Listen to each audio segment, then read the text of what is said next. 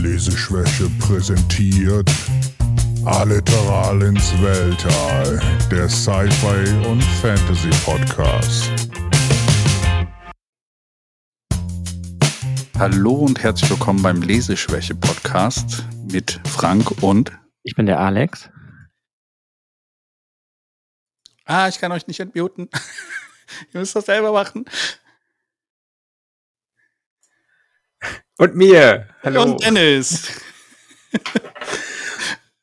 Alex, du musst dich entmuten. In Zencaster. Hi, ich bin auch da. Vielleicht sollten wir noch mal neu anfangen. Das hat ja richtig gut geklappt. Nee, ich, also ich fand den Anfang jetzt eigentlich ganz gut, muss ich sagen. Okay, dann lassen wir das einfach so. Okay, Ja, ist doch nicht schlimm. genau. Wenn du mich einfach mutest und ich nicht verstehe, dass ich mich entmuten muss. Ja, das, das ist, glaube ich, so eine kleine Privacy-Sicherheitseinstellung bei diesem Programm.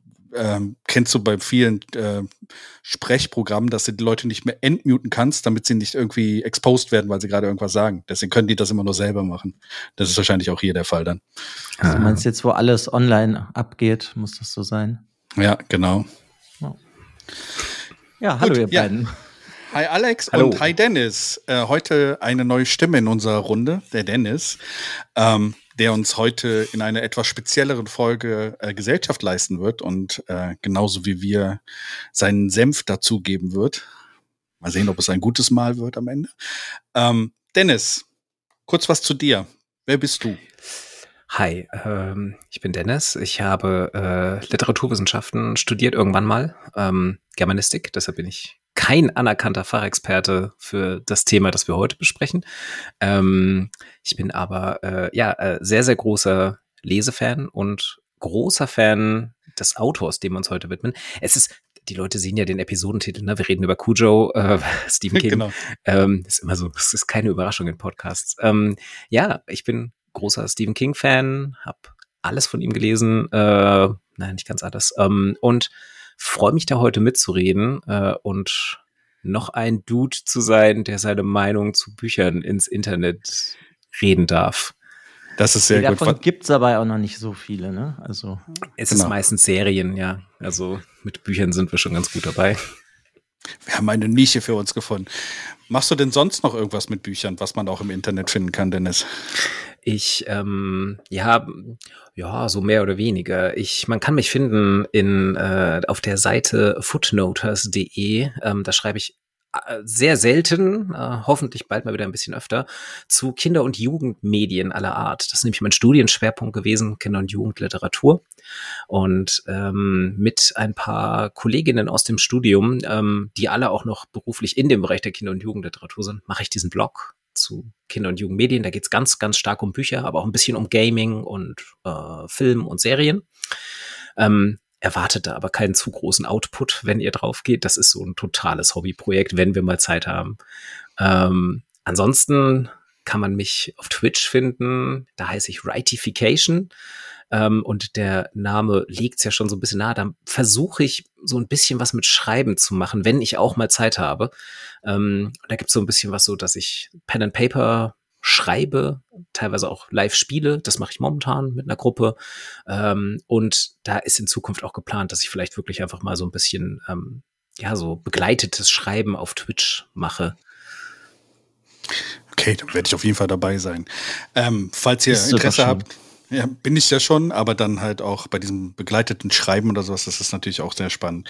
Ähm, wenn ihr euch die Sachen angucken wollt äh, und die Episode gerade hört, ich werde auf jeden Fall die beiden Sachen auch noch in den Show Notes verlinken. Da könnt ihr das euch genau angucken und dem Dennis auch bei Rightification direkt fol folgen. Folgen ist gut. Sehr Genau. gerne. boah, aber wenn Genau. ich das ja jetzt höre, was du studiert hast, dann könnte ich ja irgendwann mal mit dir hier eine Folge über Harry Potter machen. Oh, könntest du? Ja. Ich habe es natürlich auch gelesen. I'm not a fan. Ja, das ist doch gut. Dann kann man sich Ja. auch darüber unterhalten. Da hätte ich voll Lust zu. Ja, also generell, ja, also Kinder- und Jugendliteratur sehr, sehr gerne. Und ähm, tatsächlich war auch so Fantastik einer der Schwerpunkte, den ich ganz, ganz oft hatte. Ähm, da gehört ja Potter im weitesten Sinne auch noch dazu. Okay, die, die Folge müssen wir dann so weit nach hinten legen, dass ich vielleicht auch noch die Chance kriege, Harry Potter weiterzulesen. Äh, ich habe das erste Buch nicht geschafft, deswegen, ja, ich glaube, ich bin da eher ungewöhnlich heutzutage. Aber ich kenne die Filme. Das heißt, ich kenne die Bücher. Oh. Nee, kennst du nicht, aber es okay. Nee, ich würde sagen, leider nicht. Also, ich finde auch die Bücher tatsächlich noch besser als die Filme. Das, das wenigstens. Filme ja, ja das auf jeden Fall. Also ich mag eigentlich auch jetzt, gut, wir sind jetzt kurz bei Harry Potter, bevor es zu Stephen King geht. Ich mag eigentlich die letzten beiden ähnlich. Filme unglaublich gerne, weil die sind recht düster und die sehen echt schön aus. Aber hm. die meisten Filme finde ich nicht besonders gut. Ja. Ich habe auch nicht alle gesehen. Es ist auch, es ist nicht so, dass ich jetzt Harry Potter komplett hate. Ich habe da tatsächlich, weil ich es auch im Studium gemacht habe, ich habe wirklich aus teilweise auch ähm, literaturwissenschaftlicher Sicht so ein bisschen Probleme mit diesen Büchern. Und ähm, ich bin der Meinung, die werden von Buch zu Buch immer uninteressanter. Also ich finde tatsächlich das erste quasi am besten, was schon nahelegt, dass ich vor allem auf die Internatsgeschichte abfahre und mir dieser ganze epische Zaubererkrieg relativ egal ist. ja, gut, das ist ja auch einfach nur so ein bisschen, als würden die Nazis zurückkommen. Muss man Weil, mögen. Voldemort ist ja eigentlich jetzt auch nichts anderes als ein Nazi, deswegen. Ja, okay. Das erinnert mich da auch so ein bisschen an Star Wars, muss ich einfach nur sagen. Schon gut, hart, harte Meinung hier direkt zu Beginn.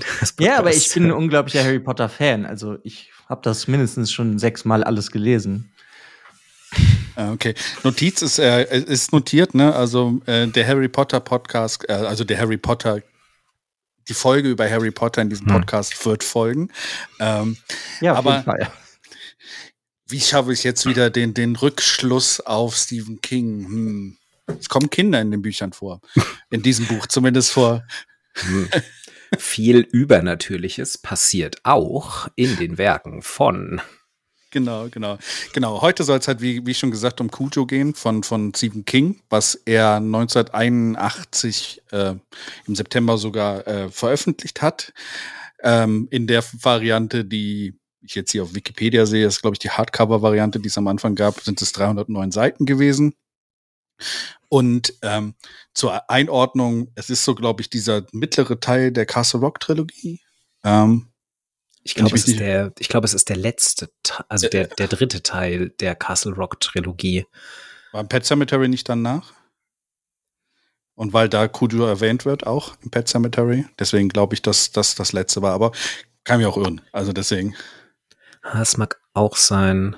Ähm, ja, aber du, also prinzipiell haben wir, es ist ein Teil dieser inoffiziellen Trilogie. Genau. Äh, generell hat ja Stephen King Maine und Castle Rock und sowas häufiger mal in seinen Romanen drin, glaube ich so. Er mag den, den Landteil da sehr gerne. Äh, äh, und ja, deswegen wird auf jeden Fall passen. Genau. Ja, ist ähm, ein Stückchen ähm, ausgedachte Heimat für ihn. Ne? Ja, hm. Ob man da leben will oder sowas, ist manchmal Castle Rock kommt mir vor wie das Manhattan von, von äh, Marvel. Wo halt, das ist wirklich. Wo sehr viele Helden sind, die sich aber nie treffen, aber da äh, bei Castle Rock sind es dann eher andere Wesen. Mhm. Das ist wirklich, ich glaube, wenn man mal, wenn man mal so einen Stephen King Gesamtpodcast machen würde, würde ich den, glaube ich, super gerne über die Geografie aufziehen und einfach mal darüber sprechen, was für ein verfluchtes Stückchen Erde diese, diese Gegend in Maine ist. Castle ja. Rock, Derry, wie, wie schrecklich es sein muss, da zu leben, wenn man im Universum von Stephen King lebt. Ja, Salem ist ja auch, glaube ich, auch da, ne? Salem's Lot. Ist alles so die Ecke, ja. Es ist wie, der, wie die Ortschaft aus Stranger Things. Wäre ich inzwischen, also wäre ich inzwischen auch weggezogen, muss ich gestehen. Ja, ja würde genau. jetzt meinen, bei Stephen King ist ja fast so, als wäre die, wäre da alles in Castle Rock auf einem alten Indianerfriedhof gebaut worden. Ja. Muss ich sagen. Also, ist halt überall ist da das Böse. Man kann eh nicht mehr entkommen. Ja, ist auch egal. Generell auch. ist wirklich eine schöne Liebeserklärung an Maine eigentlich. Ja, kommen, kommen Sie hierher und sterben Sie auf schreckliche Art und Weise. Genau. Sehen Sie Maine und sterben Sie. Das könnte man könnte man man Reiseführer für Maine machen oder Stephen King Reiseführer Maine, weißt du? Und dann so, hier ist die Attraktion, hier hätten sie Pennywise gesehen, den Clown, hier hätten sie Cujo treffen können und ein bisschen mit dem knuddeln können. das wäre mal eine lustige Idee für ein Buch. Ja, zurück zu Cujo. Ähm, mal so in die Runde gefragt. Äh, wie fandet ihr denn das Buch? Also ich habe es jetzt, äh, nur mal um das einzuordnen, ich hatte es mal irgendwann gelesen in den 90ern, glaube ich, und gemerkt, als ich es jetzt nochmal gelesen habe für diesen Podcast, dass ich eigentlich fast alles vergessen hatte und überrascht war, was in diesem Buch passierte. Und in meinem Kopf auch sehr viel der Film, der irgendwie 83 erschienen ist, noch drin war. Und ähm, ja. Wer mag anfangen? Ja, unser Gast. Okay. ähm, ich habe es jetzt, glaube ich, zur Podcast-Vorbereitung das dritte Mal gelesen. Das letzte Mal ist aber auch schon wieder ein paar Jahre her. Und dann habe ich es, glaube ich, das erste Mal, wie viele Stephen King-Bücher, viel zu früh gelesen. Weil ähm, durch Stephen King, an Stephen King bin ich durch meine Mutter gekommen, die äh, viele der alten Klassiker hatte und die ich mir dann teilweise, ich glaube, so in der siebten, achten Klasse dann zum Lesen genommen habe und da war Cujo wahrscheinlich auch dabei. Ähm, ich habe tatsächlich auch, ich, ich habe mich noch, ich dachte, ich erinnere mich gut an das Buch. An mindestens eine Sache habe ich mich nicht mehr erinnert, über die wir später sicher reden werden. Ich habe mich vor allem an so kleine Details erinnert. Ich wusste zum Beispiel noch, was dann so in der, ähm, in dieser Werbeagentur Plotline passiert, die ja wirklich ein kompletter Nebenschauplatz ist. Ähm, da konnte ich mich noch sehr, sehr gut dran erinnern. Und offensichtlich ähm, habe ich sehr, sehr viel der eigentlichen Hauptstory äh, verdrängt. Ähm, ja, genau. Also es war wirklich jetzt ein, ein Wiederlesen wie teilweise zum ersten Mal. Ja. Sehr spannend. Und deine Meinung zu dem Buch? Eher positiv, eher negativ? Also jetzt tatsächlich generell. Eher, ja, tatsächlich eher positiv. Ich, ähm, ich mag sehr viel daran und ähm, ich habe auch, ich hatte ein bisschen Angst davor, wie es gealtert ist weil es ja einfach wirklich aus den 80ern ist und da können wir gerne auch ein bisschen drüber reden, aber ich war eher positiv überrascht, wie so diverse Dinge dargestellt werden. Also, na, oder besser gesagt, es war, es war nicht so schlimm wie erwartet. Sagen wir ja. es mal so. Genau, wir wollen, wir wollen das gerade so ein bisschen, deswegen so erstmal diese generelle Meinung dazu.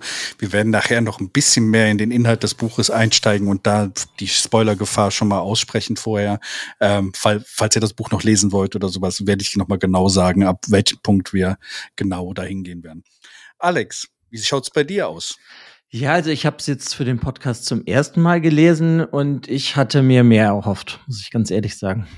Also ich fand es stellenweise ein bisschen langweilig. Also es ist okay, aber er hat viel bessere Bücher geschrieben für mich. Mhm, okay, das ist spannend. Für mich muss ich sagen, ähm, ich kann da Dennis seine Meinung sehr stark spiegeln. Also ich habe das Buch auch viel in viel zu jungen Jahren gelesen und äh, als ich das Buch jetzt die letzte Woche noch mal durchgelesen habe für den Podcast, dachte ich mir auch teilweise so, hast du das wirklich in so jungen Jahren gelesen und wie hast du das überhaupt aufgenommen, was du da gerade liest? So, weil äh, es ist ja schon sehr erwachsenes Buch und ich glaube, bei vielen anderen Stephen King Bücher, die müsste ich halt auch noch mal lesen. Ähm, ich glaube, ich habe es ganz anders wahrgenommen, als ich so jung war. Und generell fand ich das Buch sehr gut. Also ich ähm, habe jetzt nicht so viele King-Bücher wie meine mit äh, hier gelesen. Aber generell fällt es für mich so ein bisschen aus dem Schaffenswerk von Stephen King so ein bisschen raus, was ich sehr spannend finde, so an manchen Stellen. So, da, da finde ich, da, da macht er ein paar Sachen anders. Oh, das, das finde ich spannend, weil ich hätte nämlich gesagt, das ist ein ganz, ganz typisches King-Buch für seine, für die Bücher, die er so um diese Zeit herum geschrieben hat. Hm, deswegen wahrscheinlich, weil ich eher spätere Bücher geschrieben habe, ist es für mich dann ein bisschen was anderes so, ja. Ja, aber eigentlich sind doch in den anderen Büchern ist es doch mehr übernatürlich und hier ist es ein Hund, der Tollwut kriegt. Ja, genau. Ja, also da, ja können wir drüber, da können wir drüber reden, ob es das wirklich ist. Das, das finde ich einen, einen spannenden Punkt, wie es realistisch, wie realistisch es ist. Ähm, ja. Ich würde jetzt sagen, ja, genau, also ja, machen wir gleich. Genau, sollen wir einfach dann direkt die, die Spoilerwarnung ab jetzt reden wir über den Inhalt des Buches. Weil ich sehe schon, die Leute sind heiß darauf, über den Inhalt des Buches zu sprechen. Deswegen würde ich sagen, äh, steigen wir doch jetzt mal ins Volle rein. So, ja, also genau. Ja, aber es fängt ja direkt an, so wie der, wie Kujo Tollwut kriegt, das ist ja relativ realistisch. Ja, durchaus. Genau. Also ich kenne mich mit Tollwut nicht aus, aber das ist auf jeden Fall so beschrieben, dass man sagen könnte, okay, das ist recht glaubhaft. Er wird von einer Fledermaus infiziert. Ähm, ja, die kratzt ihm halt über seine Nase, genau. also über seine Schnauze. Und ja, so funktioniert das ja. Also wenn ein Tier die genau. Tollwut hat, dann muss das, muss das andere Tier halt eigentlich nur eine Wunde irgendwie kriegen und dann wird das übertragen. Ja. Und es gibt ja doch eigentlich keine Heilung. Deswegen wird Mein Hund, der liegt hier übrigens auch in der Ecke irgendwo rum, der ist auch gegen Tollwut geimpft. Das geht ja gar nicht anders. Genau, Weil bei Kujo war es der Fall. Halt, ja, sonst gibt es halt ja. kein Wiederkommen. Aber ja, die Szene finde ich halt, das ist ja sehr realistisch, wenn du dir jetzt irgendwie Carrie nimmst, die hat übernatürliche Kräfte. Brennen muss Salem hast du Vampire. Also das ist ja mehr übernatürlich. Da ist das ja jetzt schon fast normal. Mhm. Für ein Stephen King Buch. Das stimmt auf jeden Fall. Ich würde nur argumentieren, dass er gerade damit spielt, dass das halt so was erstmal normal daherkommendes ist, einfach halt ein sehr, sehr großer Hund mit Tollwut und dann eigentlich einer, einer Verkettung der, der unglücklichsten Umstände, die man sich so vorstellen kann, die dann zu dem eigentlichen äh, Leidensweg führen. Aber es wird ja schon auch ein bisschen damit gespielt, so mit dieser Frage nach, ist das eigentlich nur ein tollwütiger Hund oder ist das eventuell auch noch mehr? Durch so Bezüge, ja, das habe ich mir werden. auch die ganze Zeit gedacht, schon, weil es fängt ja an, wir haben ja da diese Familie, Sekunde, ich kann mir nicht gut Namen merken. Die Trentons. Die Trentons, die Trentons genau, und äh, die haben ein Kind. Und immer wenn der schlafen geht, dann sieht er ja irgendwas in seinem Wandschrank, wofür er Angst hat. Was ja dann eigentlich ein, eine Inkarnation des Bösen ist aus einem anderen Buch von Stephen King. Genau. Also er sieht ja quasi, es wird ja auch am Anfang sehr stark Bezug darauf genommen, auf dieses Buch, was, was vorher lag, dieses Dead Zone Buch, wo äh, dieser Frank Dodd halt dann drin vorkam. Und da wird ja quasi der Bezug hergestellt zu diesem Monster aus diesem Schrank, äh, was dann am Anfang mit dem, mit dem Sohn Ted äh, Trenton halt auch spricht und ihm dann äh, sagt, äh, ich komme, ich werde dich jetzt, also es gu guckt ihn ja nur am Anfang an, dieses Monster, aber es ist so diese, diese, ähm, ähm, dieser Vorgriff, zu dem dass im Sommer dann auch was Böses zurückkam nach, äh, nach äh, Maine. Mhm, aber dadurch habe ich ja irgendwie die ganze Zeit erwartet, dass dieses Böse sozusagen auf Cujo irgendwie noch richtig übergeht. Also das hatte ich so halt, weil, ne, mhm. weißt du, aus meiner Stephen King-Erfahrung habe ich das halt irgendwie echt erwartet, dass das noch kommt. Ist jetzt halt, finde ich, jetzt nicht so wirklich passiert, sondern eher die Menschen haben das vielleicht in Cujo gesehen. Genau, und ich glaube, ja. das ist, ich glaube, das ist das, was ich gerade so, so spannend fand, weil ich, es, es ist eben genauso, die Menschen sehen das in dem Hund, weil es ist wirklich jede einzelne Person, die Cujo dann in seinem, in seinem Tollwutzustand trifft, hat den gleichen Impuls, dass sie am Anfang immer denken, es ist überhaupt kein Hund mehr, sondern es ist wirklich irgendwie so ein, äh, von der Hölle geschicktes Rachewesen oder ein riesiges Monstrum. Ganz am Ende ist dann ja auch das, ähm, also gerade dann äh, Donna und Ted und auch Vic, die alle drei eigentlich mehr oder weniger, wenn sie den Hund dann sehen, sagen, okay, das, das ist das Ding, das sie ja alle irgendwie auf irgendeine Art im Schrank gesehen haben.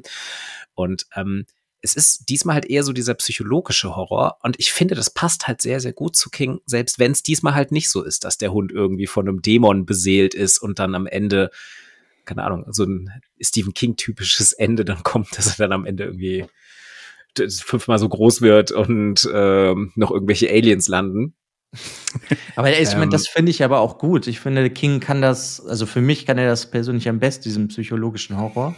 Ich finde nämlich seine, ähm, ja, seine Vampire oder seine Monster, seine übernatürlichen Wesen, die sonst da sind, die finde ich nicht besonders gruselig. Aber wenn er so psychologischen Horror macht, da finde ich das schon eigentlich, also bei anderen Büchern viel gruseliger. Mhm.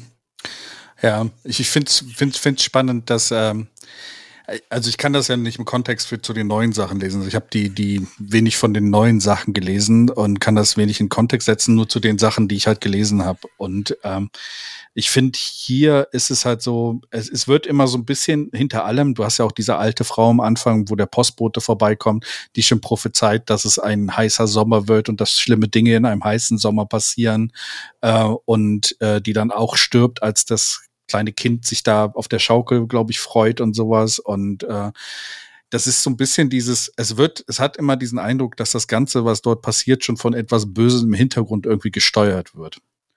Weil du hast es auch manchmal so, wenn du, also das Interessante an diesem Stephen King Buch, und deswegen finde ich, ist es ein bisschen ähm, ja untypisch King. Also von dem Horror her ist es typisch King, das klar würde ich zustimmen.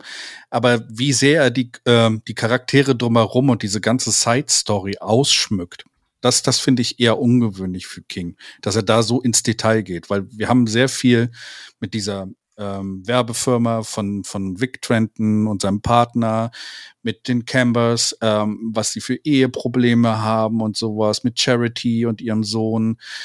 Das wird halt sehr stark ausgeschmückt und das ist eher ungewöhnlich für King, dass er so diese Nebenschauplätze so, so, äh, so, so sehr, sehr stark einem, ein, ein, ein, eine Person gibt, also beziehungsweise so, so mit Leben füllt dann an der Stelle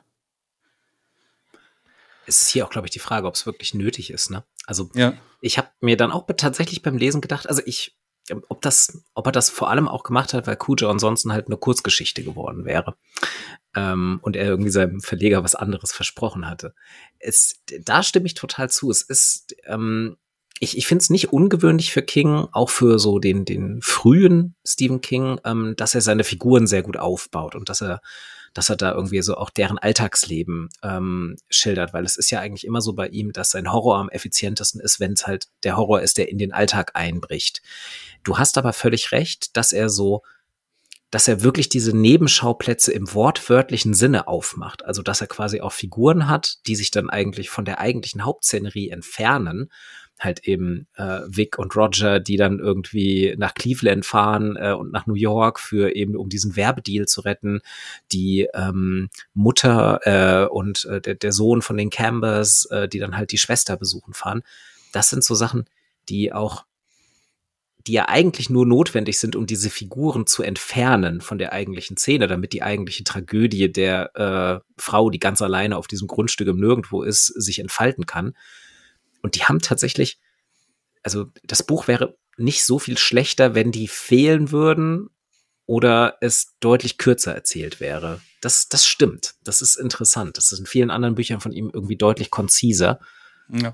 Und da finde ich, also in diesen Stories, ähm, ähm, finde ich halt für mich, hatte ich so dieses Gefühl, du hast dieses, ähm, irgendwie werden die alle gesteuert und es wird alles von dieser Donner so weggesteuert. Und es passieren so zufällige Sachen, die, die alles so von ihr weg, damit sie halt komplett alleine ist am Ende ähm, ähm, ist. Und diese Angst, die sie ja auch ihrem Mann gegenüber sagt, als sie ihr den, den Seitensprung dazu gibt, ähm, der sagt, ich hatte Angst, alleine zu sein äh, äh, ihr Sohn ist halt die, äh, jetzt häufiger weg, sie ist alleine zu Hause und dieses Alleinsein, diese Angst, das ist, glaube ich, das ja, weswegen sie sich dann auch da geflüchtet hat in, in diesen Seitensprung. Und äh, das wird dadurch verstärkt. Du hast halt auch dieses, deswegen meine ich dieses Böse im Hintergrund, weil du immer das Gefühl hast, ähm, es passieren Sachen, so dass es ihr noch schlechter geht. Auch ganz zum Ende der Story hin, wo dieser ähm, dieser Anwalt oder was er da ist, dieser, der da sich so voll ausmalt mit diesem, äh, was ist hier passiert? Staatsanwalt, ja, genau. glaube ich. Also Dis ja. District Attorney, ich habe es jetzt auf Englisch gelesen, ist, glaube ich, der District ja. Attorney. Genau, der mhm. dann sich da zusammenspielt, das ist eine Entführungsstory und sowas. Und äh, dass Vic dann auch da einschläft und sowas und er eigentlich deswegen zu spät am Ende kommt. Ne? Also deswegen äh, mhm. ist es so dieses, dass da, dass da so dieser Frank Dodd im Hintergrund ist und der sich halt an den Sachen hier rächt. Also einmal muss ich natürlich dazu sagen, das ist K. Das ist das, was alles, wie es gelenkt wird bei Stephen King. Quartett? Nein, das K. Ne? Das ist die mysteriöse Kraft bei Stephen King, die alles lenkt. Ja, ja. Und ich ähm, finde das aber, das, was ihr jetzt meintet, also es gibt in unglaublich vielen Büchern von ihm hast du unglaublich viele Nebencharaktere, die unglaublich extrem aufwendig aufgebaut werden. Und das finde ich ist halt so ein typisches Stephen King Trope, was der für mich hat dass der halt seine ganzen Charaktere so aufbaut. Mhm. Ich, was ich auch eher meinte, ist, ist dass, er, dass er sie wirklich so extrem von dem Schauplatz wegführt. Also das, das mhm. in anderen Stephen King-Büchern hast du wenig Nebenschauplätze, die halt wirklich in anderen Städten stattfinden dann an der Stelle. Das meinst du, ja, aber da ist es, denke ich mal, weil er keine Ahnung hatte, wer das sonst machen soll, weil sonst ist ein tollwütiger Hund jetzt auch nicht so schlimm. genau, das ist das, was ich meinte mit dem irgendwie. Dann, dann wäre es wirklich die Kurzgeschichte. Ich ähm, glaube aber, das, ist so, das hätte dem Buch gut getan, wenn das fast 200 Seiten weniger gehabt hätte, muss ich jetzt mal sagen. Mhm. Ich äh, finde das, also ich fand das gar nicht so uninteressant, auch mit dieser Affäre, die die, die, die Donna hat. Den Typ fand ich unglaublich lustig, wie der dann bei ihr einbricht und ihr dann ähm, aufs Kissen ornaniert und so. Äh, das war sehr lustig beschrieben, weil der Typ ja einfach total wahnsinnig war. Aber diese komplette Story mit ihrem Mann und seinem Arbeitskollegen, die war auch nicht schlecht geschrieben und ich fand diese Werbesachen noch interessant, aber es hat halt überhaupt nicht die Story weitergeführt. ich ja. finde, da hat er sich halt komplett verrannt für mich. Deswegen finde ich das Buch auch nicht ganz so gut, weil das hätte man halt ja wirklich alles rausschneiden können und die Story wäre gleich geblieben. Hm. Es ist interessant. Wie gesagt, für mich hat das mehr zur Story hinzugefügt, weil auch diese Sache mit dieser Werbefirma und diesen komischen Flakes, die sie da hatten, wo diese rote Farbe dran war, was nachher aussah, als wenn die Kinder äh, Blut erbrechen das ist ja alles quasi, das waren ja alles so Zufälle, die gleichzeitig passiert sind, die, die, die irgendwie, ich, ich habe dahinter halt dieses, diese, diese, dieses Wesen aus diesem, äh, aus dem Schrank gesehen, was halt da äh, die, die, die Schicksale der ganzen Menschen, die da beteiligt sind, mit, mit, mit steuert. Ich glaube auch, also ich musste auch an was denken. Ähm, natürlich K, also das große Ding äh, von Stephen King, was glaube ich zu diesem Zeitpunkt wahrscheinlich auch längst schon in seinem Kopf war. Also ich wann hat er den ersten Turmteil geschrieben? Oh, ganz relativ früh. Also genau, und dann, also er hat ihn ja auch ja, früher geschrieben. Nach, als nach Cujo, 82 hat er den geschrieben. Genau, aber das ist dann so, das ist dann ja schon wirklich nah dran. Woran ich denken musste, ist ähm, eigentlich tatsächlich ähm, It, ähm, also das, äh, da ja auch eigentlich so die Tagline von It immer wieder ist so, das Böse kommt zurück nach Derry und da ist es ja auch so, dass eben alle Leute beeinflusst werden und äh, ja eigentlich auch so, dass so eine Art böser Geist ist, der halt wirklich so sich tief in den Eingeweiden dieser Stadt eingenistet hat. Und das habe ich irgendwie geglaubt, mhm. in Cujo auch so ein bisschen wiederzuerkennen. Eben dieses, dieses Böse, was einfach in dieser Stadt ist, womit wir wieder dabei werden, so ist Castle Rock ein lebenswerter Ort. So, ja, aber zugrunde aber das, das denkst du doch nur, weil du schon so viele Stephen King Sachen gelesen hast. Wenn ja, du das jetzt ist, nicht finde, kennst, frage ja, ich mich, wie ist das dann? Naja, dann hat man ja aber mindestens, also dann hätte man ja zumindest zu Cujo schon die Chance gehabt, eben genau Dead Zone davor zu lesen und eben damit den Verweis ja schon mal zu haben. Ähm, wo man dann ja schon merkt, ah, okay, so das, das Böse ist noch nicht fertig mit Castle Rock und man dann zu diesem Zeitpunkt irgendwie äh, Anfang der 80er noch überhaupt keine Ahnung hat, was da noch alles auf diese arme Ortschaft zukommen wird. ähm, aber es, also das ist meiner Meinung nach als, als Trope in diesem Buch ganz stark drin. Alle Figuren sind permanent dabei nachzudenken, so, oh mein Gott, das ist ja wie mit Frank Dodd. Und also so, das ist, das ist noch so total tief in diesem Bewusstsein drin, dass diese Leute irgendwie alle noch wissen, so, es war vor nicht allzu langer Zeit etwas abgrundtief Böses in diesem Ort und das steckt allen irgendwie noch so in den Knochen. Und, und dann kommt halt dieses Psychologische rein, so, ja, Cujo ist letztlich wirklich nur in Anführungszeichen ein tollwütiger Bernhardiner ähm, und ein riesiger Bernhardiner. Aber ist es eventuell kein Zufall, dass er halt exakt an diesem Ort zu dieser Zeit ein riesiger, tollwütiger Bernhardiner ist. Hm. Kleiner Hinweis noch zu dem dunklen Turm. Also das erste Buch Schwarz ist ja quasi in Kapiteln erschienen und äh, das erste Kapitel ist Oktober 78 erschienen und äh, der The Gunslinger and the Dark Man ist quasi November 81 erschienen. Also er muss eigentlich die Sachen gleichzeitig fast äh, mhm. schon geschrieben haben. Also Teile davon auf jeden Fall. Deswegen wird es das was vielleicht, vielleicht hat, hat die Idee dann auch so ein bisschen das beeinflusst dann an der Stelle. Hm. Er ist ja dann auf jeden Fall auch schon ein frühes Werk, wo der angefangen hat, seine Bücher miteinander zu, miteinander zu verbinden. Ja. Aber ich glaube, das ist von Anfang an bei ihm drin gewesen. Es ist, ähm, er hat ja diese Biografie geschrieben, also diese ähm, so halbe Biografie, halbes Werk zum Schreiben, also On Writing. Und ähm, da wird auch relativ schnell klar, dass er halt wirklich so diese Idee eines geteilten Universums eigentlich wirklich schon so von seinen ersten Geschichten an mit drin hatte und ähm, teilweise halt noch gar nicht so in der Lage war, das auszuformulieren. Ich, ich hatte da jetzt auch noch mal reingelesen extra für den Podcast. Ich habe es aber nicht mehr geschafft, äh, zu den relevanten Stellen zu kommen, weil ich weiß, es steht auch ein bisschen was zur Entstehungsgeschichte von Cujo in On Writing. Und das ist jetzt, das ist jetzt wirklich super ungesichert, weil ich die Stelle nicht mehr gefunden habe. Aber ich glaube, das war auf jeden Fall auch schon so ein bisschen seine, äh, Happy Drogenzeit, also so eine ziemlich oder oder nee, Quatsch, ich glaube, das war noch nicht Drogenzeit, aber er war auf jeden Fall, glaube ich, da so in seiner eher alkoholkranken ja. Phase, als er das geschrieben hat. Also ich meine, das steht direkt auf Und Wikipedia, das ist äh Ah, sehr gut. Okay, dann hätte ich auch das. Das kann ich ja mal kurz zitieren von der deutschen Wikipedia-Seite. Ich habe jede Nacht einen Kasten Bier getrunken. Abends konnte ich kein Bier im Kühlschrank lassen. Ich musste es in den Abfluss schütten, weil ich sonst wieder aufgestanden wäre, um weiter zu trinken. Allerdings erinnere ich mich nicht daran, meinen Roman Cujo geschrieben zu haben. Aber es gibt ihn und ehrlich gesagt, ich mag ihn. Das hat King ja. dazu gesagt. Ja. ja. Also auch diese Phase. Ähm, und ich finde, ich meine, ist jetzt ist ja völlig müßig da jetzt quasi so, ah ja, okay, deshalb ist das so, weil wir wissen nicht, wie der Autor das damals geschrieben hat und können, ist auch völlig egal, was der Autor dazu sagt, ähm, gerade wenn er sagt, ich kann mich nicht mehr dran erinnern.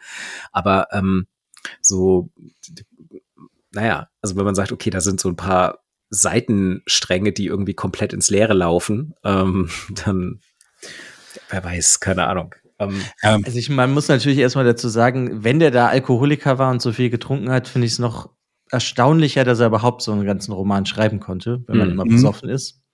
Wobei er, glaube ich, auch da schon damals schon gute Editors hatte und ja auch schon irgendwie mit einem echten Verlag professionell zusammengearbeitet hat. Also vielleicht. Ja, der hatte ja schon einiges veröffentlicht. Also. Ja, also vielleicht ist da auch noch mal, vielleicht sind da auch quasi noch ähm, Ansätze von Leuten drin, die das Werk dann nüchtern irgendwie nochmal äh, ein bisschen struktureller zusammengefasst haben, wer weiß. Ja, ich, ich gehe von aus. Also ich habe mal gerade gezählt, es ist ein zehntes Buch.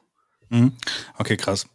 Ähm, ist euch aufgefallen, und da, da müsst ihr mir ein bisschen helfen, das war so mein Eindruck, dass vielleicht unter diesem, was er da on, on Writing geschrieben hat, dass er sich nicht mehr dran erinnern kann, dass er stark alkoholabhängig war in dieser Zeit, ist euch das in dem Buch vielleicht auch ein bisschen aufgefallen? Weil mir kam es so vor, er hat keine Kapitel drin, er springt mittendrin immer von Charakter zu Charakter. Also du hast noch nicht mal so wirklich einen Absatz gehabt, sondern es wechselt plötzlich die Perspektive und du liest mit einem anderen Charakter weiter. Ist das bei den anderen Büchern auch so oder ist das speziell für Kujo? Hm. Also in den meisten Büchern hast du halt so ein Überkapitel und das Kapitel ist dann, sage ich, in 14 kleine Kapitel nochmal geteilt. Und die sind dann einfach immer benannt, eins, zwei, drei, vier, fünf, sechs, sieben und so weiter. Mhm. Also das bei seinen meisten Büchern. Das ist mir ja auch aufgefallen, dass das hier nicht gab. Ich war mir nicht ganz sicher, ich habe es auf dem Kindle gelesen und ich war mir nicht sicher, ob ich einfach so eine Version habe, wo die, die Strukturelemente vom Kindle einfach so verschluckt werden. Aber ja, also aufgefallen ist es mir auch. Ähm, er macht auch in anderen Büchern Perspektivwechsel innerhalb von Kapiteln. Aber ja, es stimmt, er hat eigentlich fast immer eine, eine erkennbare Kapitel- und Abschnittsstruktur. Und das ist hier schon, das ist hier schon sehr äh, runtergeschrieben und äh, wirklich auch teilweise super abrupt. Also ich hatte tatsächlich beim Lesen auch ein paar Stellen, äh, wo ich nicht direkt gerafft habe, dass wir jetzt hier quasi bei einer ganz anderen Figur sind. Und mhm. das kann ja auch Absicht sein. Ich fand es aber tatsächlich dann ähm, an manchen Stellen einfach schriftstellerisch ungeschickt gelöst, weil es weil ich auch nicht das Gefühl hatte, dass es ein, dass es ein Effekt sein sollte, also ein bewusstes, ah, oh, Moment, jetzt bin ich aber bei der Figur, sondern eher so ein, ach so, nee, jetzt bin ich ja bei der Figur äh, und dann noch mal so drei Sätze zurücklesen müssen. Hm, ja. Ich finde, es hat sich ja auch ein bisschen zerhackt dadurch angefühlt, weil man halt nicht so einen komplett schönen Lesefluss, finde ich, hatte. Weil man halt manchmal wirklich nicht wusste, wo man gerade ist. Hm. Wobei das vielleicht auch ein bisschen so der Versuch war, die Gleichzeitigkeit der Ereignisse zu zeigen. Mhm. Ähm, und dann hast du halt das Problem, wenn du deine Leute quasi über mehrere Bundesstaaten verteilst und dann aber eine irgendwie zeitliche Chronologie schildern möchtest, dann, dann wird's frickelig. So. das hat man ein bisschen gemerkt dann auch an der Stelle, genau. Ähm, was ich auch ganz interessant fand, das hatte ich irgendwo in, in einem Review dazu gelesen und fand ich halt auch sehr ganz passend. Also das Review meinte so ein bisschen, dass man merkt, dass äh, Stephen King auch mit in diesem Buch in Cujo quasi seine Alkoholsucht manifestiert. Äh, weiß ich, wie, woran? Weil es so ein bisschen dieses, ähm, Cujo ist ja eigentlich ein lieber Hund, wie am Anfang dargestellt wird, und dann wird er irgendwie, du hast ja auch diese Szenen, wo du quasi die Gedanken von Cujo liest, wo es darum geht, er will das eigentlich nicht machen, aber er wird dazu getrieben, es zu machen. Und irgendwas, alles fühlt sich schlecht an. Er ist eigentlich jemand, der äh, unbekannt ist in seinem Körper am Ende. Ne? Also, ähm, und Ja, aber äh, weiß ich nicht, ist das jetzt nicht ein bisschen rein interpretiert, würde ich da irgendwie sagen? Weil ich finde, das, das Buch hat noch nicht so diese richtig typischen Stephen King-Charaktere. Ja, die kommen deswegen, erst in an, oder weißt du, das ist doch noch nicht so krass. In den späteren Büchern hat er das ja, finde ich, viel eher, wenn er seine ganzen Alkoholiker oder Ex-Alkoholiker darin vorkommen. Hast du aber hier auch. Also der, der, der Nachbar da, wie heißt er noch? Der, der. Ja, du Gary? hast halt die Rednecks, die sind am Saufen, aber das sind halt die Rednecks. Ja. Das hm. finde ich jetzt so, also das würde ich noch nicht mal dazu die zählen. Die Charaktere hat er in fast jedem Buch tatsächlich. Ähm, das stimmt schon. Aber er Aber hat halt später, finde ich, viel mehr diese Charaktere, die dann halt auch mal Alkoholiker waren und damit kämpfen. Ja, aber das sind dann nicht die, mehr trinken. Ja, das sind aber die, die es waren. Und hier hast du halt den Gary zum Beispiel, den Joe, der halt auch zu viel trinkt. Du hast, ähm, hast Kujo, der so ein bisschen die Manifestierung ist von diesem, von diesem Kontrollverlust äh, den du beim Alkohol hast. Und ich fand, man kann, kann das schon so ein bisschen sehen. Und ähm, ist jetzt natürlich ein bisschen bei den Haaren herbeigezogen, vielleicht, aber ich finde, ähm, wenn, wenn er das Buch wirklich so in, wie er gesagt hat, geschrieben hat und sich nicht mehr daran erinnert, vielleicht hat er auch damit so ein bisschen äh, seinen Zustand dann quasi damit reingeschrieben. Ne? Also ja, aber das, also wenn, dann würde ich sagen, nur unterbewusst. Ich ich wünschte, ich würde diese Stelle finden. Ich, ich finde es gerade nicht. Ich habe es nebenher gesucht. Ich finde es jetzt aber auch nicht schnell genug. Ähm, ich erinnere mich dunkel, dass Stephen King irgendwann mal seine eigene ähm, Alkohol- und dann später auch Drogensucht beschrieben hat als äh, einen ähm, 200 Pfund schweren Hund, der einem auf den Rücken springt und nicht mehr runtergeht irgendwo, aber ich, ich, ich finde das gerade nicht, deshalb bin ich, also deshalb Ja, bin gut, aber selbst das ist ja dann im Nachhinein rein interpretiert von ihm selber, weißt du, wenn man ja, das kann dann sein. als ich meine, er hat ja offensichtlich, er hat ja offensichtlich sein Buch dann auch quasi äh, auch noch mal ganz frisch als Leser gelesen irgendwann.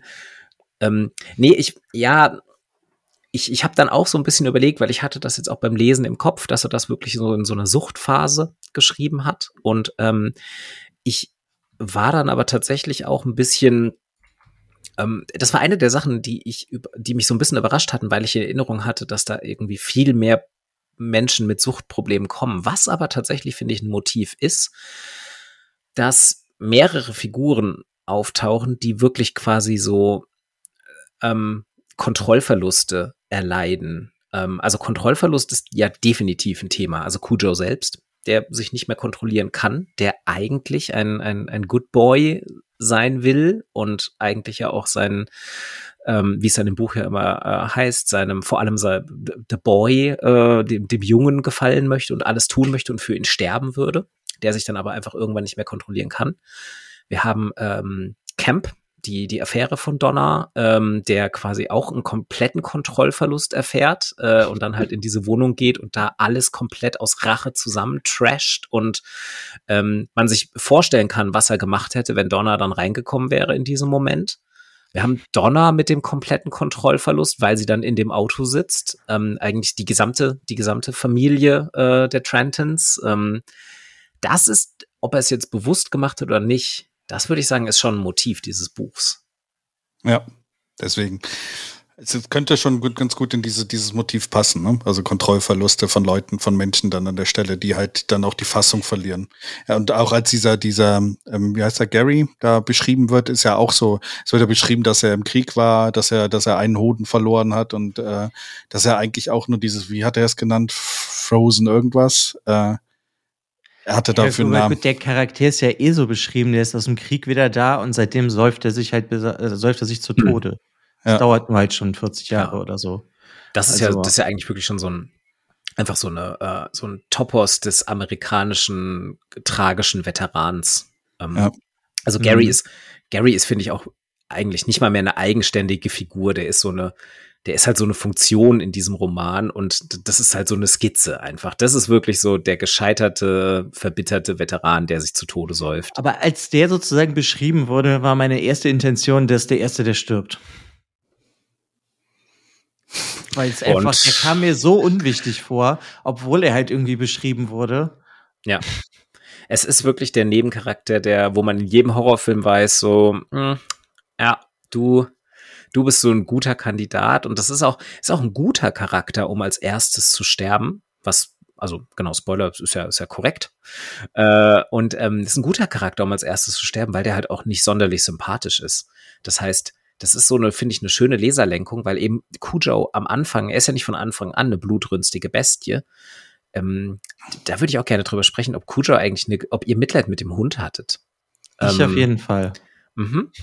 Ging mir nämlich auch so und gleichzeitig habe ich dann gemerkt, dass der Roman schafft es am Ende auch ganz gut, dass man halt wirklich auch als Leser denkt, so ja gut, da ist jetzt wirklich nichts mehr von dem ursprünglichen Hund drin, der ist schon weg.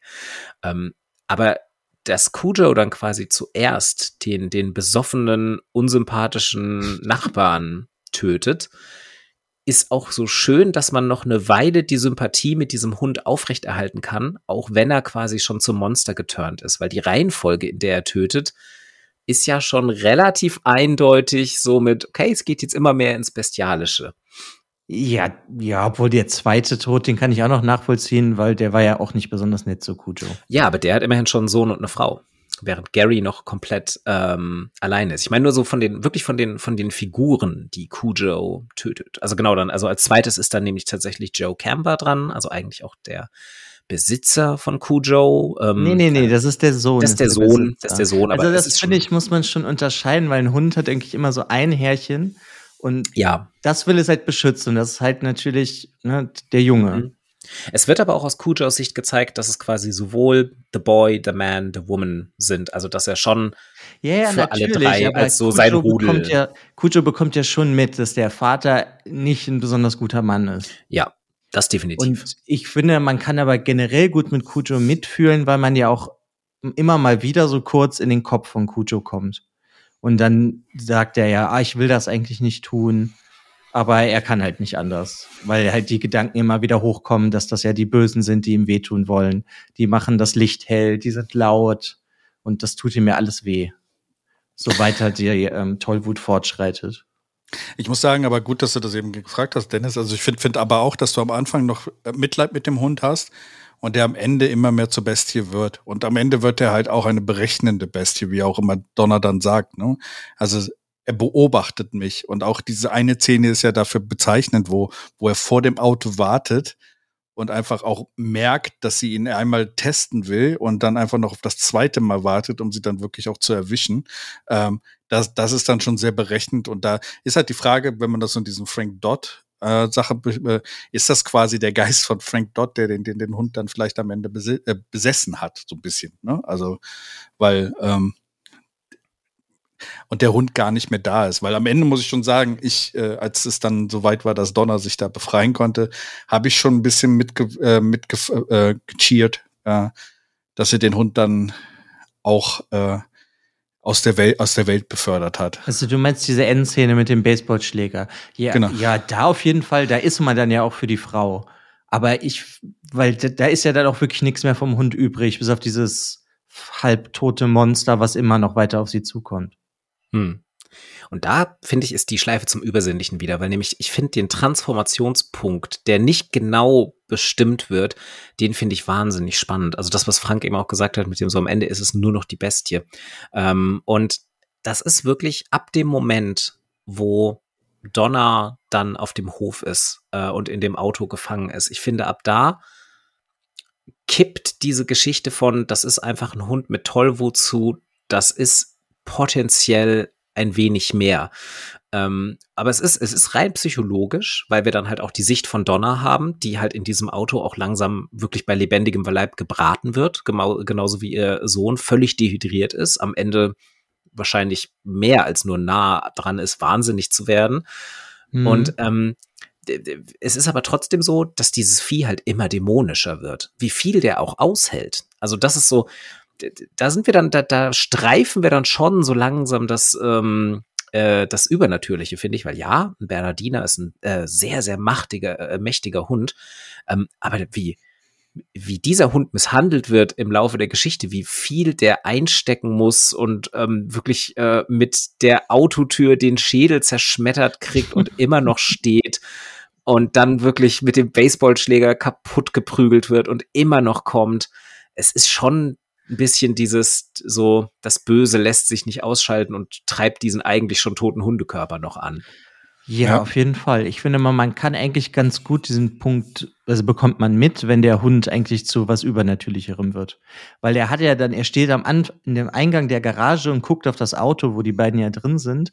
Und er kriegt dann diese Gedanken von, sie ist die Person, die das, die, die auf die Hupe drückt und mir Schmerzen zufügt. Und so ein Hund kann eigentlich ja nicht verstehen, okay, das ist die Person, die hier hupt. Weißt du, das ist dann schon da so der Punkt, wo der Hund mehr weiß, als er eigentlich wissen kann. Mhm. Es ist auch aufgefallen, dass äh, in dem Verlauf, wo der Hund da auf dem Hof ist, ähm, du hast ja sonst immer diese Punkte, wo es in den Kopf von dem Hund reingeht, es wird immer weniger. Und wenn es reingeht, ja. hast du am Ende nicht mehr das Gefühl, dass es die gleichen Gedanken sind, die am Anfang der Bernardiner dann noch in seinem Kopf hatte, also der gute Boy, the good boy, ja. äh, sondern irgendwie was anderes. Das Kujo selber geht in den Hintergrund und es ist quasi dieses leicht übernatürliche, was dann da kommt. Und ja, es wird halt auch so unfassbar ähm, nicht stoppbar dargestellt. Ne? Also mit der Autotier, wie kann dieses Vieh noch leben an diesem Punkt? So, weißt du, also und allein schon, wie er sich gegen das Auto schmeißt, das hat diese Autotür eingedellt und so ein Pinto Ford Pinto, das sind, glaube ich, zu dem Zeitpunkt noch fast Panzer gewesen. Also, ne? Also. Ja, genau. Also so dieses, ähm, äh, also es ist wirklich, das, das ist auch das, was ich an dem Buch so stark finde. Es ist diese, diese Auswegslosigkeit ist wahnsinnig gut beschrieben, dass eben auch genau all diese ganzen Spielereien, dass sie sich denkt, okay, schaffe ich es bis zur Tür, schaffe ich es bis zu dem Baseballschläger, ist die Tür abgeschlossen, ist der Hund weg oder nicht. Ich finde, eine der diabolischsten Szenen in dem Ganzen ist, wo man dann tatsächlich recht spät nochmal im, äh, ähm, im Gedächtnis von Cujo, in den Gedanken von Cujo drin ist. Das ist, glaube ich, wirklich die letzte Szene, wo man noch in den drin ist, nämlich genau dann, wenn er vor dem Auto quasi lauert, mhm. ähm, bevor er sie dann anspringt. Ähm, und da wird dann so sehr beiläufig, wird dann irgendwie erwähnt, dass während Donna und Ted im Auto geschlafen haben, Cujo quasi zweimal weg war. Also zweimal da im Sumpf war und ähm, äh, auch geschlafen hat, mehr oder weniger. Und man dann ja eigentlich so nonchalant gesagt bekommt, ja, in der Zeit hätten die locker abhauen können wenn sie wach gewesen wären, wenn sie es mitbekommen hätten, der Hund war nicht mal mehr auf dem Grundstück oder zumindest halt hunderte von Metern weit weg. Ja. Aber das ist doch gerade das Tolle an dieser Szene, dass er das sagt. Genau, sie ja, hätten entkommen so können und sie wären sicher gewesen, aber sie haben ja selber geschlafen. Genau, es ist, das ist, das ist wirklich echt das Bösartigste irgendwie. Und genauso wie dann am Ende so auch so einfach nur in einem Nebensatz einzustreuen, so, ja, die Tür ist übrigens offen. Also Vic geht dann da halt einfach rein und äh, ruft Aber das ist doch auch sehr typisch für King. Das ist so wie am Anfang, ähm, wo die wo der Besitzer von Cujo, also der Junge mit seiner Mutter, fährt ja weg und dann wird noch mal was über den Vater gesagt und dann steht auch so als letzter Satz von dem Kapitel, nenne ich es jetzt mal, ja, und das war auch das letzte Mal, dass, sie, dass er seinen Vater lebend gesehen hat. Ja, das, das, das finde ich, so das ist halt so, so typisch King. Und das kam mir dann halt auch so als Weiterführung davon vor, dass sie ja hätten entkommen können, wenn sie einfach nur wach gewesen hätten, Kutsche beobachtet, ja. wie er weggegangen ist. Steht nicht sogar ganz am Anfang des Buches irgendwo, dass der Hund für den Tod von vier, vier. Menschen verantwortlich ja. sein wird? Also, ja, ja, genau. Ja, es wird alles schon vorweggenommen. Genau. Ja. Da, ja, also das ist so ein ganz typisches King-Ding, dass er ja in, in, das macht er durchgängig in, in all seinen Büchern, diese, diese zukunftsgewissen Voraussagen. Ja, ja aber ich, ich mag das eigentlich irgendwie unglaublich gerne, weil ich will dann halt immer wissen, okay, wie sterben die denn oder wie stirbt der? Das, da bin genau, ich ja genau, immer schon sehr gespannt drauf. Ja. ja. Für mich war es auch so, so, sorry, für mich war es halt auch sehr, sehr spannend an dieser Stelle. Der Sohn sieht diesen äh, tollwütigen Hund ja noch kurz bevor er abreißt und sowas, ne? Also es ist so, selbst wo ich wusste, wie das Buch ausgeht, daran konnte ich mich noch dran erinnern, war es für mich die ganze Zeit so diese Hoffnung, die mir aufgekeimt ist, dass es doch noch anders läuft. Und dann hast du immer diese Punkte, wo der Sohn halt dann sagt, äh, hey Kujo, ging's nicht gut, äh, wir sollten nach ihm gucken, ja, ja, mein Sohn, wir machen jetzt erstmal, wir reisen jetzt erstmal dahin. Hätten sie dem Vater frühzeitig Bescheid gesagt, wäre es nicht so passiert. Es gibt so viele Punkte in diesem Buch, wo, wo du genau denkst, ach, hätten sie sich jetzt anders entschieden, genau an diesem Punkt, dann wäre es ganz anders gekommen. Und ja. das war, ja, aber das ist doch einfach das Schicksal, weißt du, ja. was da so zuschlägt immer. Ja, für mich hat das aber auch die Spannung erhöht, weil, also, ja. obwohl ich wusste, wie es ausgeht oder sowas, hat man dann immer noch die Hoffnung, jetzt mach doch was anderes, bitte. Also. Ich fand es aber auch immer spannend zu lesen, warum es jetzt wieder schief geht. Also wenn dann tatsächlich irgendwann dann selbst die Mutter von äh, Brad ähm, wirklich Sorge hat, dann bei den Nachbarn anruft, den Nachbar auch dran kriegt, er ihr verspricht, da hochzufahren ähm, und dann aber irgendwie halt die Hitzewelle kommt und er nicht hochfahren kann, weil seine Hühnchen im Stall alle sterben und er sich drum kümmern muss. Und dann ist es wieder nicht. Und dann, sie hofft auf den Postboten, aber dieser Besowski von Vater hat ernsthaft dran gedacht, die Post abzubestellen, weil er irgendwie vorhatte, äh, in die Hauptstadt zu fahren und all das. Dass man dann auch wirklich eigentlich denkt, okay, es ist schon so eine Häufung von Kleinigkeiten. Das ist auch hier wieder so ein bisschen, also ja, dass man halt überlegen kann, okay, ist es, ist es wirklich Schicksal oder ist es ein, eine höhere Macht, die das hier alles leitet oder ist es halt der Autor, der hier sehr, sehr brute force mäßig seine Geschichte zusammenbastelt? Also erinnert hat mich das alles so ein bisschen an Needful Things. Ja. Wo der Teufel das so leitet ja. und diese ganzen Sachen so halt passieren, weil wenn der Teufel wusste, wenn er sich dem gibt er das, der andere will dann das, dadurch streiten die sich und das ist ja so eine Kettenreaktion. Und das hat mich hier, Kujo hat mich schon irgendwie sehr daran erinnert. Mhm. Muss ich sagen. Ja, ein Lied für ich fand es aber da, wurde, den meinte sich der Postboten, dieses kleine Kapitel, ich fand das so großartig mit diesem furzenden Postboten. ja, weil man ja auch denkt, der stirbt als nächstes. Ja, auf jeden Fall, aber alleine wie der irgendwie geschrieben wurde, der hat halt so diese Nebencharaktere, die nur ganz kurz vorkommen. Ich finde, die sind halt irgendwie alle sehr liebevoll, nett beschrieben. Ich musste da sehr oft schmunzeln. Auch diese Nachbarn, die angerufen werden, die so, ja, dein Vater oder dein Ehemann war doch gestern hier, nee, und dann weiß die Mutter ja selber, ach nee, das war letzte Woche, als er da was repariert hat und so. Ja. Das heißt, das waren einfach so nett, dass irgendwie alle, die so ein bisschen verpeilt sind, die Leute. Ja. ja so eher so ländlich ja. und so. Das fand ich irgendwie sehr nett. Ja. Ja, also mir hat es sehr gut gefallen. Also das ist, äh, keine Ahnung, also diese da Aneinanderreihung und sowas. Ich war überrascht, wie, wie, wie, wie sehr ich das doch vergessen hatte und äh, wie es mhm. wie das Ganze dann ja. gepasst hat. Wollen wir noch kurz wirklich noch mal ganz gezielt übers Ende reden? Genau, da wollte ich nämlich auch gerade drauf einsteigen. So. Mhm. Weil das ist. Aber, ich dann, hab, bevor wir über das ja. Ende reden, dann würde ich gleich gerne noch eine Frage stellen. Fandet ihr denn nicht, dass das ein bisschen zu wenig war aus Kujos Perspektive? Dafür, dass das Buch Kujo heißt? Hm. Ich hab, fand nämlich die erste Szene, wo er die Tollwut bekommen hat, die fand ich sehr spannend. Und ich hatte halt dadurch gedacht, dass man noch einen viel besseren Einblick in die Gedankenwelt sozusagen von Kujo bekommt, wie er immer wahnsinniger wird. Und ich finde, das ist ein bisschen zu kurz gekommen und dafür sind halt diese ganzen anderen Plotlines zu lang gewesen. Mhm. Ich weiß nicht, ob es getragen hätte.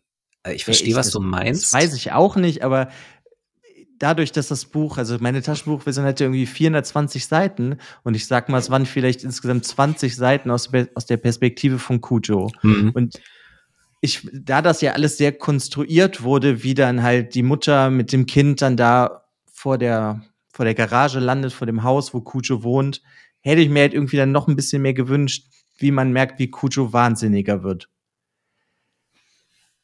Also so mir ging das so. Mhm ich, ich kann es nachvollziehen. Mich hat's nicht gestört, weil ich glaube, es wäre mir hat das, was man bekommen hat, gereicht. Es war für mich genau die richtige Dosis, um am Anfang äh, Empathie und Sympathie mit Kujo aufzubauen und am Ende einmal so schlaglichtartig gezeigt zu bekommen, da ist nicht mehr viel übrig. Und da fand ich dann, ich fand es eher überraschend, dass man dann relativ spät am Ende nochmal in Kujos Sicht drin ist. Da hatte ich nicht mehr mit gerechnet, weil ich eigentlich dachte, man kriegt jetzt keine Innensicht mehr auf Kujo als Signal dafür, dass da auch nichts mehr ist. Also, dass das jetzt nur noch triebgesteuerter Tötungswillen ist und eben gar nicht mehr so eine Überlegung. Es hat mich fast eher ein bisschen rausgerissen, als man dann, glaube ich, wirklich in genau dieser Szene, wenn er dann Donner auflauert, dann, dann ist man, glaube ich, ja noch mal kurz in seinem Kopf. Und ja. ähm, da, das, das hätte ich fast schon besser gefunden, wenn das gar nicht mehr drin gewesen wäre. Ja, aber ja, das, bei dem Ende ja. kann ich auf jeden Fall zustimmen, aber ich finde, dass der Schritt von, wo er halt das erste Mal seine Gedankenwelt da ist, wie er jagen geht, der jagt den Hasen, ne? So, da ist das alles noch, da ist das halt alles recht gut beschrieben und dann mhm. passiert aber ja eigentlich ganz lange nichts mit ihm. Ja, ja das ist, äh, also ich muss sagen, ich hatte das Gefühl, ähm, hätte er mehr aus dem Kopf von Kujo geschrieben oder sowas, hätte er diesen Kujo zu sehr personifiziert, also als Mensch äh, humanisiert, also quasi als Mensch dargestellt. Und das wollte er, glaube ich, mhm. vermeiden. Dieser letzte okay. Punkt, wo er dann noch mal in den Kopf reinspringt, ist quasi der Punkt, wo du einfach raffen sollst, da ist jetzt was anderes am Werk. Das ist nicht mehr Kujo, der, das, das Tier, das ist nur noch hier quasi irgendwas Animalisches oder vielleicht auch ähm, ähm, was Bösartiges, was jetzt gerade nur noch Leuten wehtun will. Weil, weil, äh, weil es das Gefühl hat, dass es ihm wehtut. Und ich habe mal darauf geachtet, wir hatten ja auch vorher schon mal darüber gesprochen, als du ungefähr bei der Hälfte warst. Diese Phase, wo Kujo vorkommt, es ist schon fast die Hälfte des Buches, wo Donner da vor diesem Haus steht. Also zumindest auf jeden Fall ein großer Teil am Ende. Und es wird quasi, Kujo wird nur noch als Bedrohung dargestellt und du hast nicht mehr so dieses ähm, Fassbare, wo du von ihm die Perspektive siehst, sondern nur noch aus Donner die Perspektive, wie diese bösartige Wesen um sie herumschleicht. Mhm. Okay. Deswegen fand ich das schon, dass Kujo als schon genug in diesem Ding drin war. Und ich glaube, wie gesagt, ich hätte die, die Angst gehabt, dass du, wenn du zu sehr in seinen Gedanken dann gewesen wärst, dass du dann, ähm, dass es zu sehr abgelenkt hätte von diesem Bösartigen, was am Ende kommt. Und da King vielleicht auch nicht so viel in der Hinterhand hatte, um da noch zeigen zu können. Weißt du, also das ist vielleicht auch so eine Sache, ne? Ja, gut, das kann natürlich auch sein.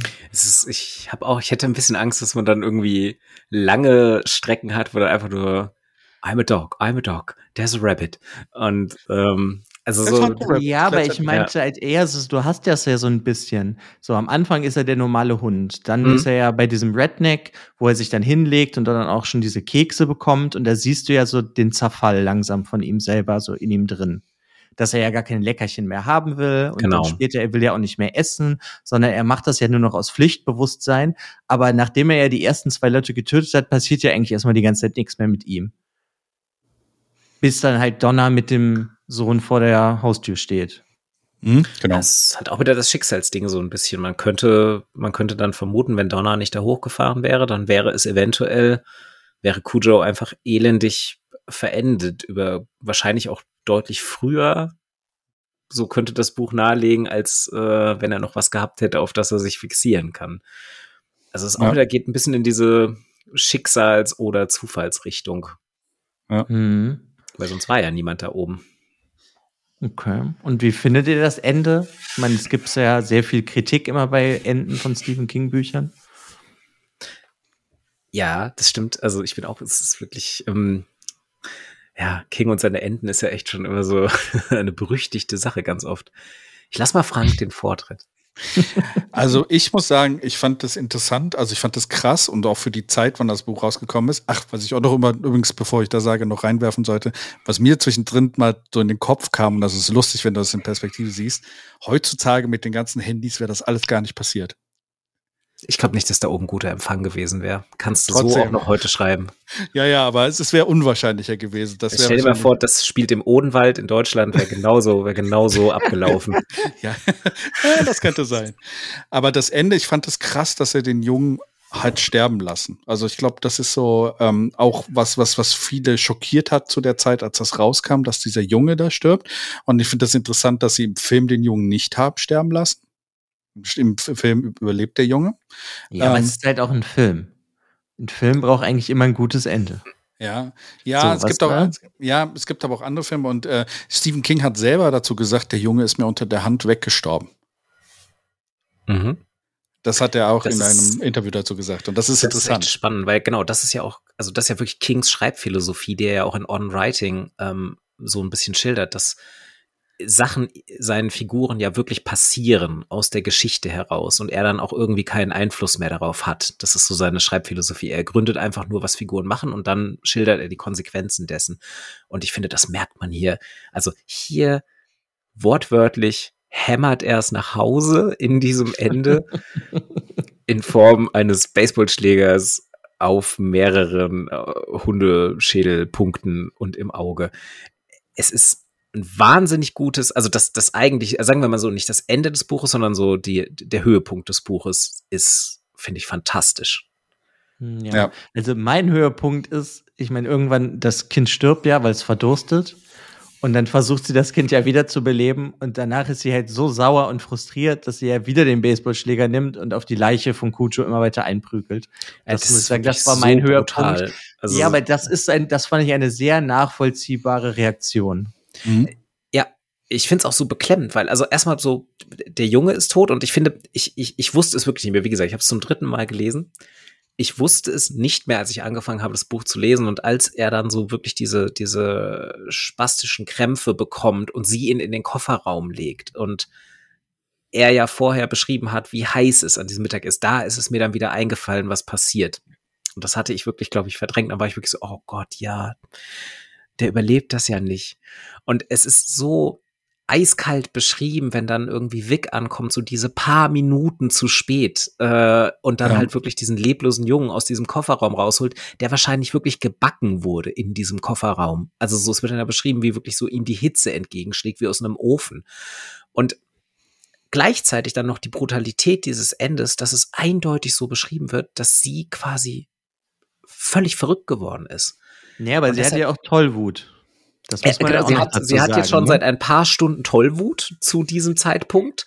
Sie ist, glaube ich, auch wirklich nahe dran äh, zu sterben äh, und einfach so auch nur noch durch so die Wut einer Mutter am Leben. Mhm.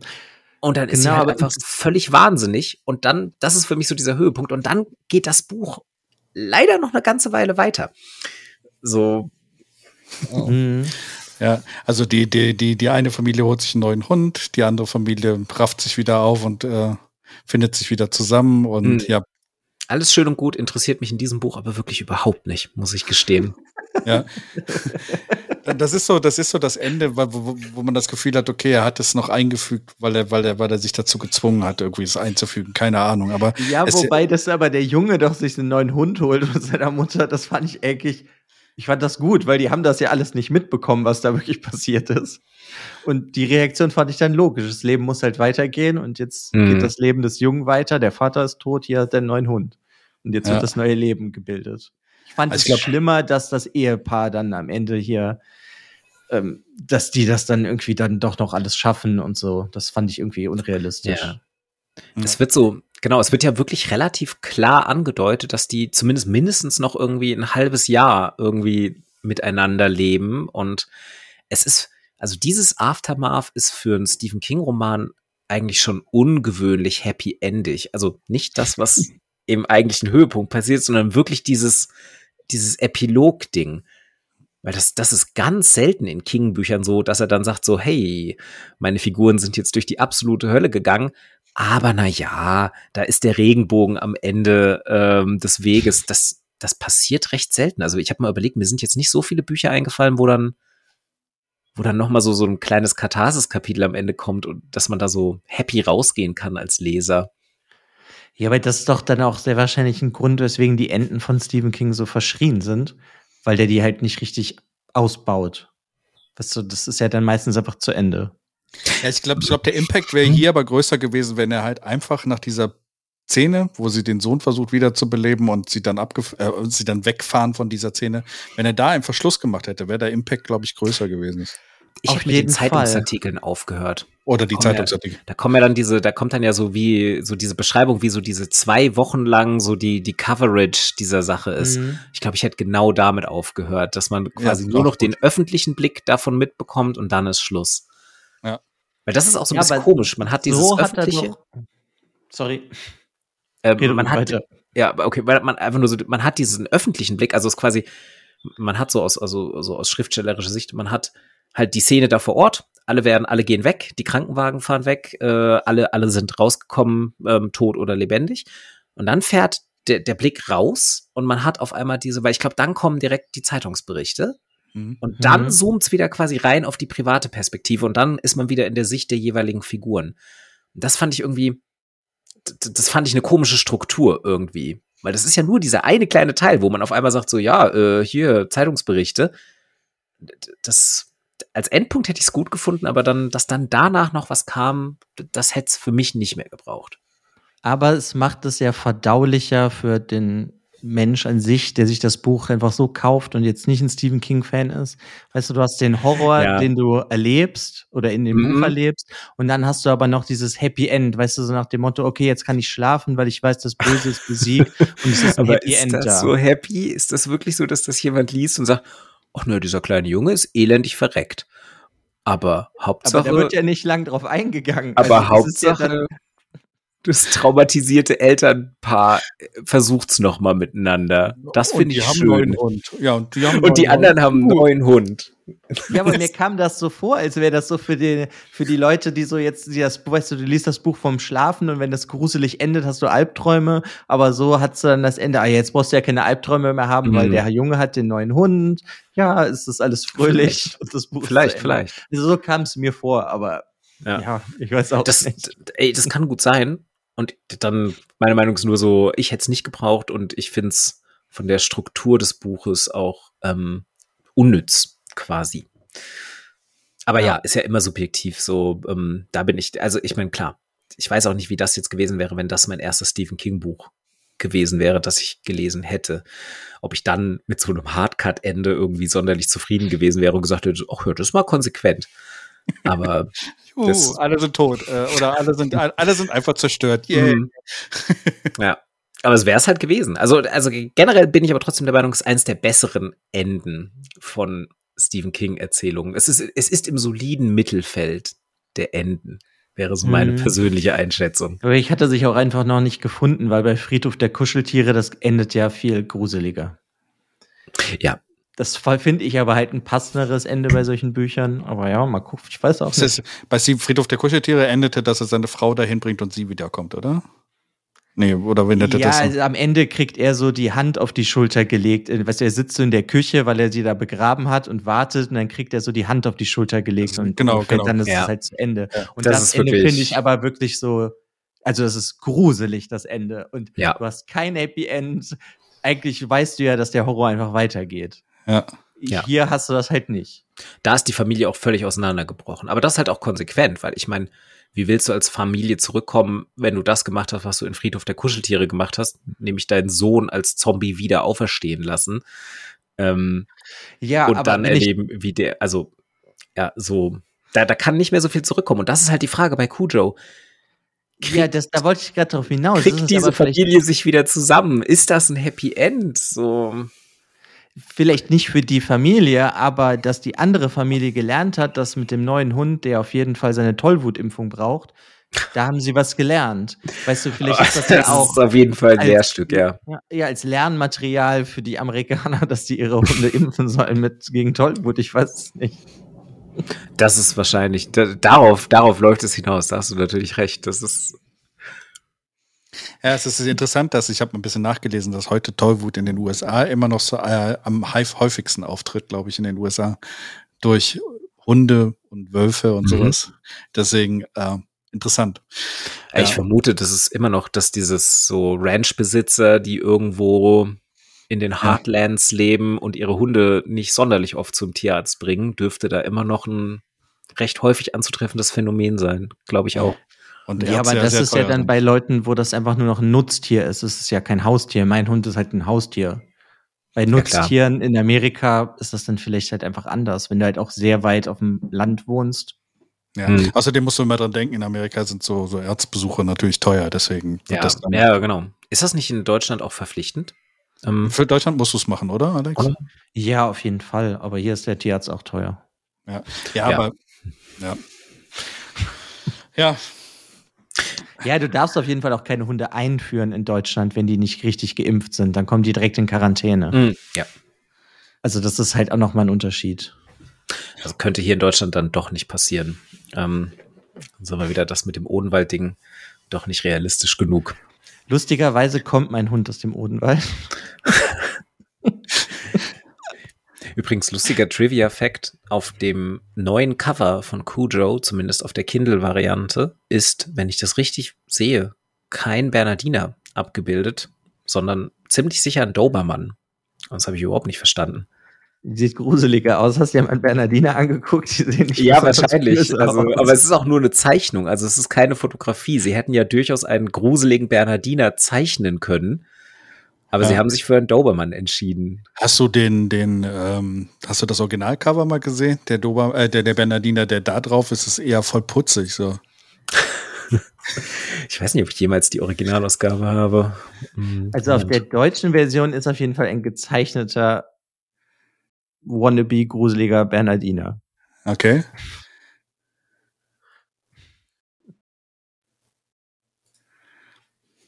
Okay, ich sehe das Originalcover. Also ich sehe zumindest ein, Orig äh, ein Cover vor mir, ähm, wo Cujo tatsächlich, das sieht wirklich aus, als wäre er ähm, aus hier ein, ein, ein Hund namens Beethoven gecastet. ja, also wirklich ein ganz normaler, goldiger Bernhardiner. Oh, aber es gibt auch gezeichnete Cover, wo sie wirklich einen richtig dämonischen Bernhardiner äh, gezeichnet haben. Also es geht auch. Die Blu-ray hat zum Beispiel ein sehr schönes Cover. Ja, muss ich auch noch mal das gucken. ist so das Auto, wo die beiden drin sitzen und das dann halt so überblendet, ist halt so ein sehr gruseliger Bernardiner, der sehr dämonisch guckt. Ja, das ist schon besser. Denkt ihr, dass man den heute noch mal verfilmen könnte? Weil ich meine, es werden ja jetzt momentan einige Stephen King äh, Romane dieser äh, Zeit neu verfilmt. Pet Cemetery war ja schon dabei als Neuverfilmung. Denkt ihr, dass man den noch mal neu verfilmen könnte und dass das irgendwen interessieren würde? Ja, also Hunde ziehen immer. Das kannst du auf jeden Fall noch mal neu verfilmen. Ist halt jetzt dann die Frage, wie ich glaube, also ich habe den Film noch nicht gesehen, ich habe aber eigentlich aber nur Gutes über den gelesen, über die Verfilmung davon. Dass der mhm. Hund relativ gruselig sein soll. Ja. Da ist halt heute die Frage, wenn du das jetzt mit ähm, Computeranimationen dann den Hund machst, ob das dann so gut rüberkommt. Weißt du, wenn es dann so aussieht wie bei König der Löwen oder so. Oh Gott. ja, diese Vorstellung. Ja, ja. Ja, ich, ich bin mir halt wirklich auch gar nicht sicher. Ich könnte mir vorstellen, dass das ähm, dass das durchaus noch funktioniert. Ich weiß aber halt nicht mehr, ob das so noch ein, ob das halt noch so Leute hinterm Ofen hervorlockt, zu sagen so, oh, der neue Horrorklassiker mit einem tollwütigen Hund. Ja gut, ähm. sagen wir mal so, ich meine, die verfilmen doch gefühlt gerade sowieso alles von Stephen King. Genau, also, also deshalb, deshalb ja auf jeden Fall die Frage. Die machen Remakes, also ich könnte mir auf jeden Fall vorstellen, dass das noch mal kommt der Film müsste dann halt nur ab 18 sein und sehr wahrscheinlich viel mehr Tode haben, damit der Film, weißt du, damit du diese Schockeffekte hast, dann muss ein, weiß ich nicht, dann macht die den Badezimmerschrank auf und einmal steht Kujo da drin oder so. Ähm, ich weiß halt nicht, diese typischen Jumpscares müssten halt dann sehr wahrscheinlich kommen, weil die das ja heutzutage immer machen, auch wenn das, finde ich, nicht so gut funktioniert. Ja. Aber ja, also die It-Verfilmungen, die waren ja eigentlich beide gar nicht so schlecht. Ich fand Friedhof der Kuscheltiere fand ich richtig schlecht die Neuverfilmung. Da fand ich das Original viel gruseliger, obwohl jetzt halt eine schönere Katze drin war. Hm. Ja. ja, bei, bei Stephen King-Verfilmungen ist ja eh immer so viel Hit und Miss. Deswegen äh, sehr viel Miss und sehr, äh, sehr wenig Hit. Ja. Deshalb kann ich auch verstehen, warum die das teilweise jetzt alles nochmal verfilmen, weil sie wahrscheinlich auch sagen, okay, dieser Stoff verdient teilweise ein bisschen mehr als äh, super schlechte Fernsehfilme mit Low-Budget-Produktionen. Aber ja, also stimmt, Friedhof der Kuscheltiere, die Neuverfilmung ist auch ein Beispiel dafür, dass auch, wenn man da mehr Geld reinsteckt, es nicht zwingend besser wird. Nee. Ja.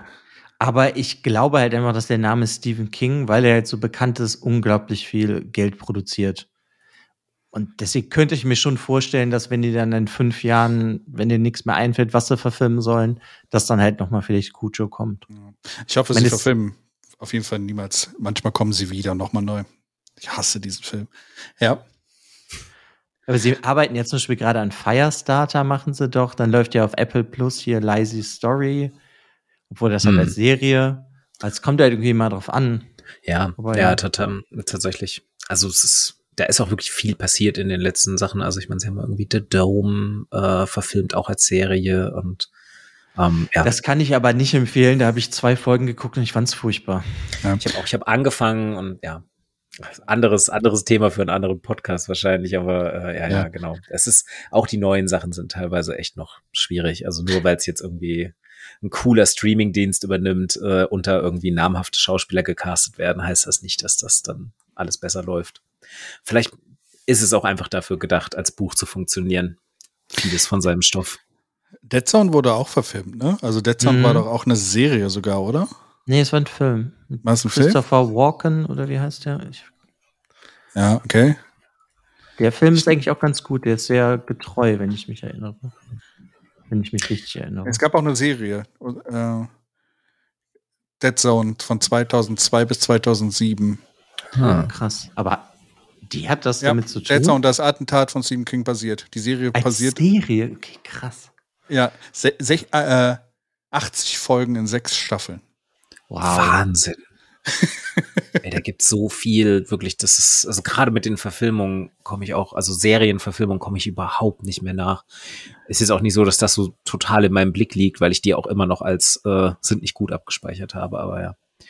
Also es ist spannend. Es ist, ähm, dass das alles wiederkommt. Ich meine, das ist halt einer der bekanntesten Horror, also es ist wahrscheinlich der populärste Horrorautor der Welt, zusammen mit so ein paar anderen Namen. Oh, ich sehe Franks Gesicht dazu, okay. Ich, ich bin nur gerade, ich bin, bin nur gerade verwirrt, so, weil ich lese gerade so die, die Namen der Charaktere aus dieser Serie. Ach so, okay. Ich dachte, das Frank Dodd ist einfach nicht dabei, so. Worauf beruht dieses, äh, also, Moment, aber Dead Zone, die Atten, das Attentat, sicher, dass es nicht einfach nur so eine andere Übersetzung sein könnte oder so. Also, nee, dass, nee. dass das ein ganz anderes Buch ist? Es ist eine US-amerikanisch-kanadische Fernsehserie, die auf dem gleichnamigen Buch Dead Zone, das Attentat von Stephen King basiert. Okay. Ja. Ah ja, dann und Bannerman also. wird von zwei verschiedenen Schauspielern gespielt. okay. Also, lohnt sich vielleicht auch nicht so richtig. Oder gerade deshalb, wer weiß. Ja. Hm. Ja. Ich glaube, wir, wir, wir schweifen ein bisschen ab, habe ich das Gefühl. Das ist ja so ein Zeichen dafür, dass wir mit dem Buch wahrscheinlich ziemlich fertig sind, ne?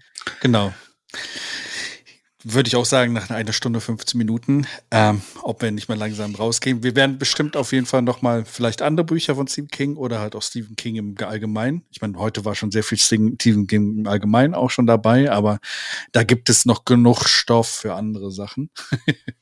es ist definitiv, es ist auch wirklich inzwischen schwer, seine Bücher ähm, so als eigenständige Titel zu diskutieren, weil es auch einfach von, vom Autor selbst ja offensichtlich nicht so gedacht ist. Ja. Ansonsten, Alex, hast du außer der, dem Fakt, dass Stephen King gar nicht mehr wusste, dass er das Buch geschrieben hat, noch ein, ein lustiges äh, Hors d'oeuvre für den Ende? Ja, also lustig nicht. Ich habe aber auf jeden Fall ein Interview mit Stephen King mir angeguckt wo er gefragt wird von George R. R. Martin, wie er denn so viel schreibt und so viele Bücher rausbringt. Und seine Antwort darauf war, wenn er arbeitet, schreibt er jeden Tag sechs Seiten und überarbeitet die dann auch, dass die gut klingen.